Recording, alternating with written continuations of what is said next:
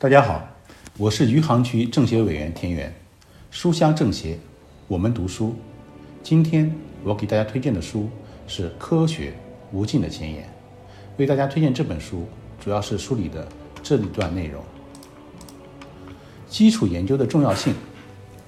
进行基础研究并不考虑实际目的，它产生的是一般性知识以及对自然及其规律的理解。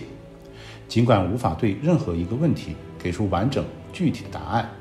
但这种一般性知识提供了解答大量重要实际问题的方法。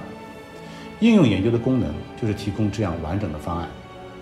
从事基础研究的科学家可能对其工作的实际应用完全不感兴趣，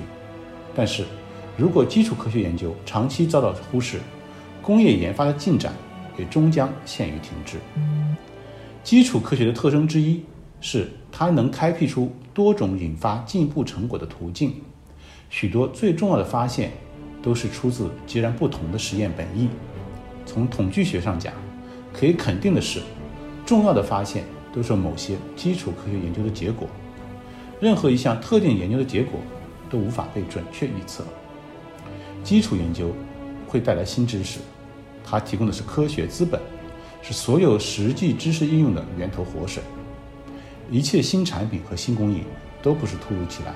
自我发育和自我成长起来的，它们都建立于新的科学原理和科学概念之上，而这些新的科学原理和科学概念则源自最纯粹的科学领域的研究。今天，基础研究是技术进步的引领者，这一点比以往任何时候都更接近真理。十九世纪。美国人以欧洲科学家的基础发现为主要依托，便可以凭借其机械发明大力推进实用技术的进展。但如今的情况已经完全不同。一个一一个依靠别人来获得基础科学知识的国家，无论其机械技能如何，其工业进步都将步履缓慢，在世界贸易中的竞争力也会非常弱。